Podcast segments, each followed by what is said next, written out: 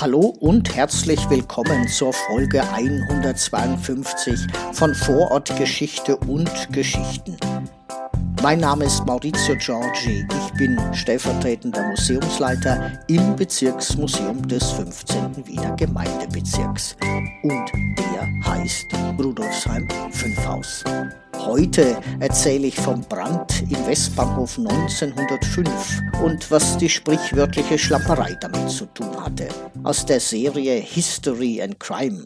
Die Schriftstellerin und ehrenamtliche Mitarbeiterin Barbara Büchner recherchiert unermüdlich in Archiven, durchforstet Dutzende Zeitungsartikel und trägt die spektakulärsten Fälle zusammen, die sich auf dem Gebiet des heutigen 15. Bezirks zugetragen haben oder von Personen handeln, die im heutigen Rudolfsheim 5 Haus wohnhaft oder beruflich oder sonst wie tätig waren.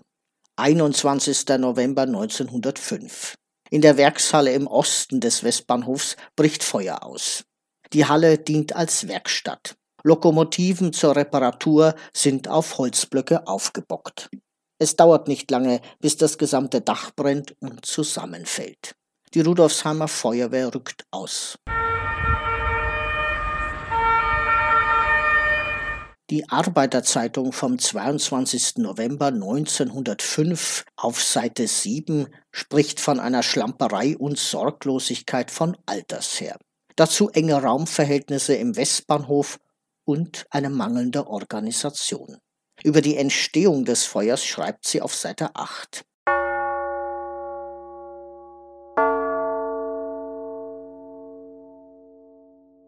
Kurzschluss, sagen die einen. Das ist aber so gut wie ausgeschlossen, weil bis um 6 Uhr, bis Arbeitsschluss, die elektrischen Lampen leuchteten, während sie bei eingetretenem Kurzschluss ausgegangen wären. Vor Schließung der Werkstätte wurde aber der Strom ausgeschaltet, sodass später auch kein Kurzschluss mehr entstanden sein konnte.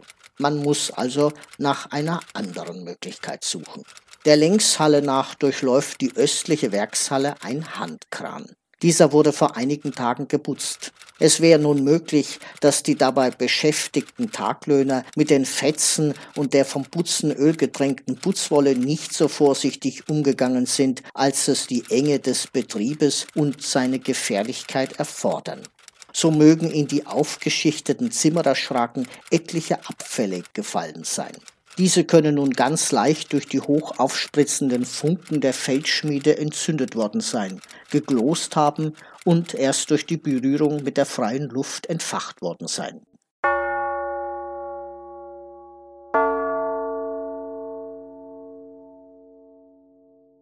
Auch die Rudolfsheimer Feuerwehr ging von einem Kurzschluss aus.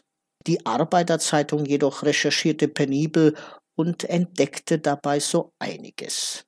Aus der Arbeiterzeitung vom 22. November 1905 erfahren wir, dass die Direktion der Westbahn Kosten sparen wollte. Statt einer rund um die Uhr Überwachung durch eine Betriebsfeuerwehr lief ein Nachtwächter durch die Hallen. Dessen Auge war aber wohl nicht so geschult, um frühzeitig den Ausbruch eines beginnenden Feuers entdecken zu können.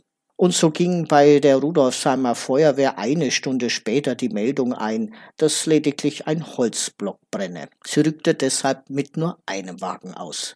Viel zu wenig für einen Großbrand.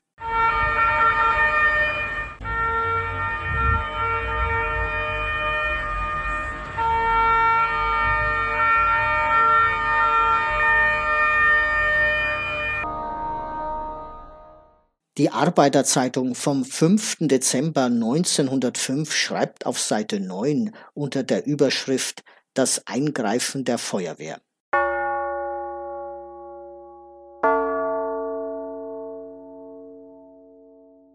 Als um 11.40 Uhr Minuten nachts als erste die Rudolfsheimer Feuerwehr von dem Brand anvisiert wurde, war Dippelbaumfeuer angezeigt. Also es brannte ein Holzblock. Als jedoch der erste Löschtrain am Brandplatz erschien, sah man sofort, dass es sich um ein starkes Dachfeuer handle und es wurde das Signal Dachfeuer und gleich darauf Großfeuer gegeben. Die Rudolfsheimer Feuerwehr ging sofort daran, die nötigen Schlauchlinien zu legen, stieß aber dabei auf die mannigfachsten Hindernisse. Ganz abgesehen davon, dass es schwer war, an das Brandobjekt heranzukommen, funktionierten auch sämtliche in dem betreffenden Gebäude und in der Nähe desselben befindlichen Hydranten nicht. Am Tag vorher hatte sich nämlich an der Rohrleitung ein Fehler ergeben und so hatte man die Leitung einfach gesperrt. Die Feuerwehr musste nun darauf bedacht sein, das nötige Löschwasser zu bekommen, und so mussten lange Schlauchlinien gelegt werden eine sogar unter dem Rustensteg.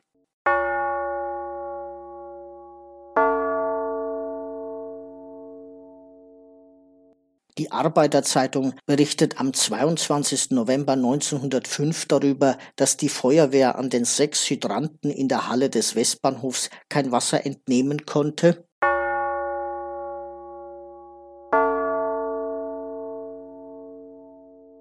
weil an den Hydranten nur ein kurzer Schlauch zum Maschinenfüllen angebracht ist und die Feuerwehr keine solchen Gewinnstücke hat.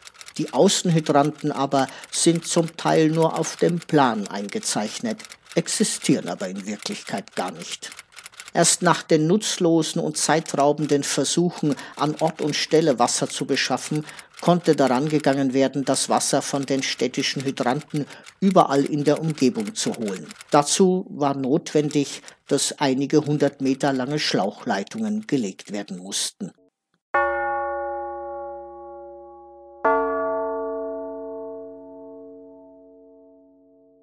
Die Montierungshalle brannte völlig nieder, der Dachstuhl stürzte ein, überall lagen die Trümmer herum.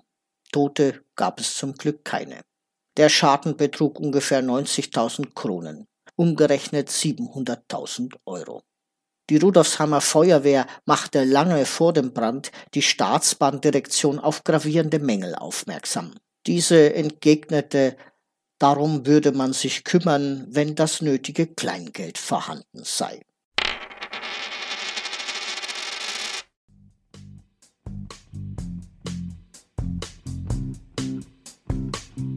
Wenn du Fragen hast, kannst du das hier auf Spotify for Podcasters machen oder uns schreiben und zwar an presse.bm15.at. Das war's für heute. Nächste Woche ist wieder Brigitte dran. Bis zum nächsten Mal, euer Maurizio.